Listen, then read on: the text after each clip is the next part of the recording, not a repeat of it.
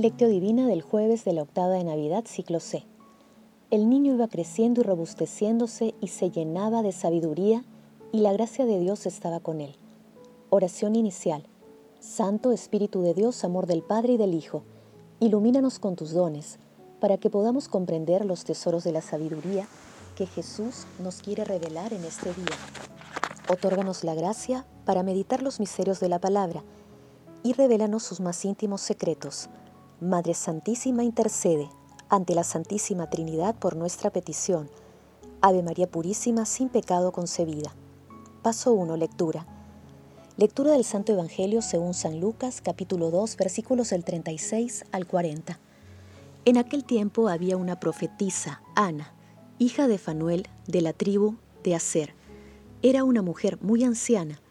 De jovencita había vivido siete años casada y luego viuda, hasta los 84 no se apartaba del templo día y noche, sirviendo a Dios con ayunos y oraciones. Acercándose en aquel momento daba gracias a Dios y hablaba del niño a todos los que aguardaban la liberación de Jerusalén.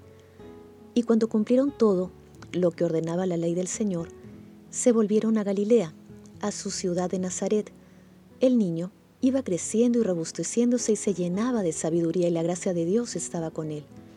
Palabra del Señor, gloria a ti, Señor Jesús.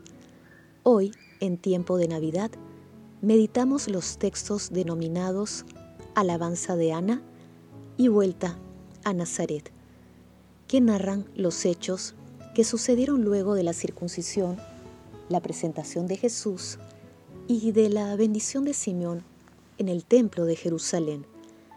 En el pasaje de hoy, la devoción, la piedad y el fervor religioso de la profetisa Ana son ejemplares. Ella es una mujer sencilla y humilde, que habla del niño liberador que encarna la esperanza de los pobres y de las personas indefensas.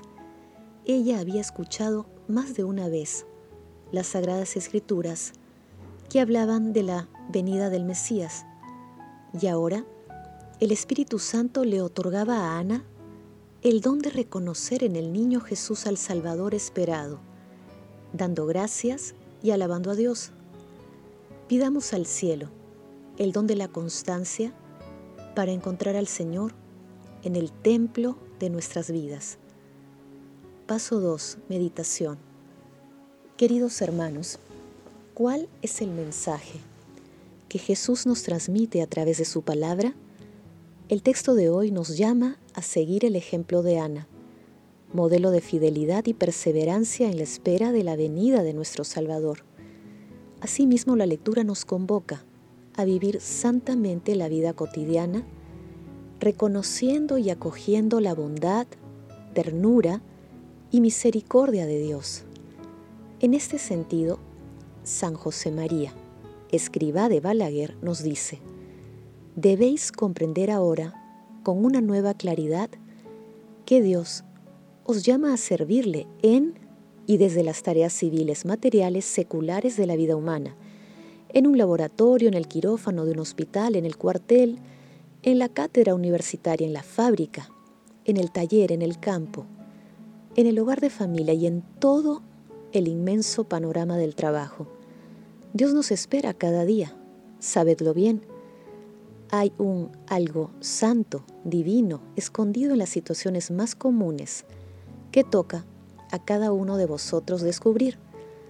Por ello, el modelo supremo a seguir es nuestro Señor Jesucristo. En tal sentido, será muy importante para nosotros conocer sus enseñanzas y seguir sus preceptos por amor a Él, a Dios Padre y a Dios Espíritu Santo.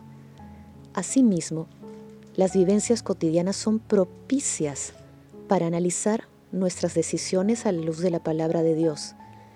Ello implica la meditación diaria de las enseñanzas de la palabra. Y en el marco de la iglesia doméstica, el modelo a seguir es la Sagrada Familia, marcada por el crecimiento del niño, el trabajo de José en el taller y los quehaceres caseros de María y todo con un sentido divino. Tengamos en cuenta que la oración, la contemplación y el silencio interior en la quietud de un espacio adecuado nos liberan de la falta de lucidez y de ansiedades. Así estaremos en condiciones de analizar nuestros problemas como normalmente no lo vemos. Hermanos, la palabra de hoy nos formula algunas preguntas. Veamos. ¿Nos esforzamos para encontrar al Señor en el templo de nuestra vida? ¿Recurrimos a la quietud que proporciona la oración y la contemplación para tomar decisiones trascendentes? ¿Estamos creciendo en sabiduría para salir airosos de las tentaciones que el mundo nos presenta. Que las respuestas a estas preguntas con la ayuda del Espíritu Santo nos ayuden a fortalecer nuestro espíritu con la gracia de Dios, orando, meditando y poniendo en práctica la palabra de Dios. Jesús, María y José nos aman. Paso 3. Oración. Padre Eterno, concédenos Dios Todopoderoso, que el renovado nacimiento de tu unigénito encarnado libere a quienes nos domina la antigua servidumbre del pecado. Padre eterno, mira con amor y misericordia a todos tus hijos. Fortalece nuestro espíritu para que podamos vencer las tentaciones que el maligno nos presenta y podamos seguir a nuestro Señor Jesucristo con humildad y sencillez. Espíritu Santo, dulce huésped del alma, muéstranos el camino que nos conduce a nuestro Señor Jesucristo y a Dios Padre. Amado Jesús, misericordia pura, tú que estás sentado a la derecha de Dios Padre, alegra con la visión de tu rostro a nuestros hermanos difuntos. Madre Santísima, Madre de la Divina Gracia, intercede por nuestras oraciones ante la Santísima Trinidad. Paso 4. Contemplación y acción. Hermanos, contemplemos a Dios con la lectura de un escrito de San José María, escriba de Balaguer. Jesús creciendo y viviendo como uno de nosotros nos revela que la existencia humana, el quehacer corriente y ordinario, tiene un sentido divino. Por mucho que hayamos considerado estas verdades, debemos llenarnos siempre de admiración al pensar en los 30 años de oscuridad que constituyen la mayor parte del paso de Jesús entre sus hermanos los hombres. Años de sombra, pero para nosotros claros, como la luz del sol, mejor resplandor que ilumina nuestros días y les da una auténtica proyección porque somos cristianos corrientes, que llevamos una vida ordinaria, igual a la de tantos millones de personas en los más diversos lugares del mundo. Así vivió Jesús durante seis lustros. Era Fabri Filius, el hijo del carpintero Después vendrán los tres años de vida pública con el clamor de las muchedumbres. La gente se sorprende, ¿quién es este? ¿Dónde ha aprendido tantas cosas? Porque había sido la suya la vida común del pueblo de su tierra. Era el Faber Filius María, el carpintero hijo de María y era Dios. Y estaba realizando la redención del género humano y estaba atrayendo así todas las cosas. Hermanos, hagamos el compromiso de agradecer diariamente a la Santísima Trinidad por todos los dones recibidos.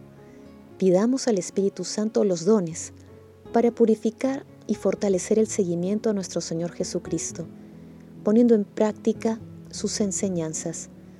Glorifiquemos a la Santísima Trinidad con nuestras vidas. Oración final. Gracias Señor Jesús porque tu palabra nos conduce por caminos de paz, amor y santidad. Espíritu Santo, ilumínanos para que la palabra penetre a lo más profundo de nuestras almas y se convierta en acción. Dios glorioso, escucha nuestra oración. Bendito seas por los siglos de los siglos. Madre Santísima, intercede ante la Santísima Trinidad por nuestra petición. Amén.